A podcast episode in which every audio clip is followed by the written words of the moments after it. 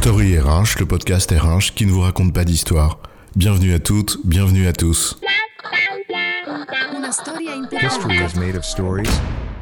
Dans cet épisode, nous allons nous interroger sur certaines pratiques en entreprise et nous demander si elles sont bien compatibles ou pas avec une démarche RSE sincère.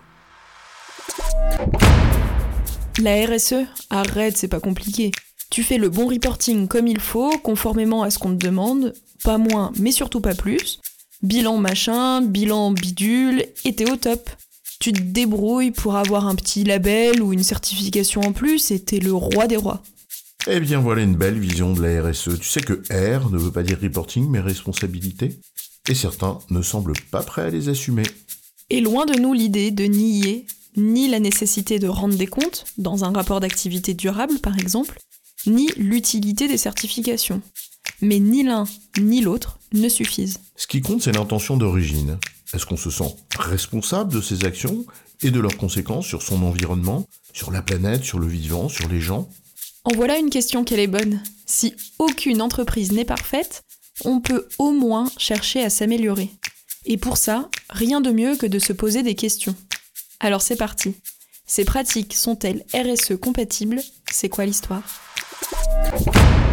Et si faire de l'optimisation fiscale, c'est parfaitement légal, est-ce parfaitement responsable? Si on peut économiser, tant mieux. Mais que dit-on des pratiques qui consistent à chercher systématiquement à échapper à l'impôt par tous les montages possibles et imaginables? Légaux, bien sûr, mais en utilisant habilement les textes et les règlements. Hein? On en dit quoi? C'est forcément au détriment de la société civile, non? En tout cas, la question de savoir si c'est bien compatible avec une démarche de responsabilité à l'égard de ces parties prenantes dont fait partie la société civile, eh bien elle est posée. À moins d'avoir une vision très réduite de ce que sont les parties prenantes. À l'égard des fournisseurs aussi, des questions pourraient être posées. On ne va pas faire une énumération à la Prévert, mais quand même, quelques questions pour la route. La grande entreprise qui fait plancher des fournisseurs, notamment des PME, sur une proposition commerciale, alors qu'elle sait qu'ils ne joueront que le rôle de faire valoir pour satisfaire au formalisme d'une procédure d'achat en interne. Indépendamment du fait que l'appel d'offres est pipé, c'est RSE compatible à l'égard des fournisseurs? On dirait du vécu, tiens. Un peu comme la grande entreprise qui, après un long processus d'achat sans te sélectionner, ce qui est la loi du genre, réutilise habilement une partie du savoir-faire qu'elle a capté, sans même te remercier. Bon, déjà, c'est pas bien élégant. Mais est-ce bien RSE compatible? T'as des exemples, des noms? Non, je blague. Je pense aussi à ces grands groupes qui allongent les délais de paiement de plus petits fournisseurs.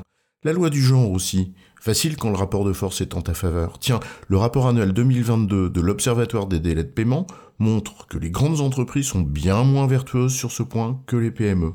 Je dis ça, je dis rien. Ils sont plus malins que ça. Ils respectent formellement les délais de paiement, mais seulement une fois que la facture est dans le circuit.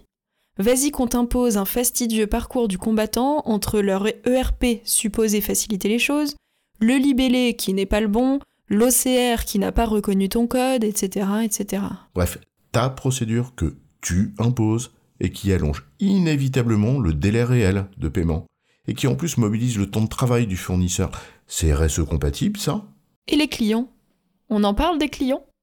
Quand tu fais de la shrinkflation, tu sais cette pratique qui consiste à modifier sans prévenir la taille des contenants de tes produits pour glisser une augmentation de prix, en mode pas vu, pas pris. Pas très RSE ça, non? Ou quand par tous les moyens possibles et imaginables, tu cherches à décourager le client qui entend obtenir réparation d'un service mal délivré. En jouant d'un dédale sur un site internet où tu mets des heures à trouver là où ça se passe, où tu te bats avec un bot dont l'intelligence est plus qu'artificielle, où tu as un formulaire limité à un nombre de caractères tel t'as même pas la place d'écrire bonjour. Ah, la valeur qu'on déplace. On te fait saisir à notre place. Parce que c'est ma marge, tu comprends? La loi du plus fort. Mais est-ce bien RSE compatible tout ça? Et les salariés, que dire? Par quoi commencer? Et chef, faudrait quand même pas être trop long. Ah ben on arrête là la liste des questions. Je pense que vous avez compris l'idée. On va pas en faire toute une histoire. Mais néanmoins, comme les questions en appellent toujours d'autres, posons-nous celle-ci, toute simple. C'est quoi être responsable L'Union européenne définit la RSE comme, je cite, la responsabilité des entreprises vis-à-vis des effets qu'elles exercent sur la société. En d'autres termes, cela englobe au fond toute la responsabilité d'un agent économique à l'égard de la planète, du monde et de la société civile. Cela pose donc la question des conséquences de tout ce que l'on fait. Et en la matière, si faire preuve de cohérence globale est très difficile, surtout pour une grande entreprise, en avoir l'intention et faire du mieux qu'on peut en ce sens, bah c'est déjà bien. En résumé, la RSE, c'est une responsabilité globale de l'entreprise à l'égard des parties prenantes au sens large. Assumez sincèrement cette responsabilité. Cela demande un examen critique de toutes ces pratiques pour s'assurer de leur cohérence avec les engagements qu'on prend sur le sujet. J'ai bon, chef? Oui, tu as bon, mais on va pas en faire toute une histoire.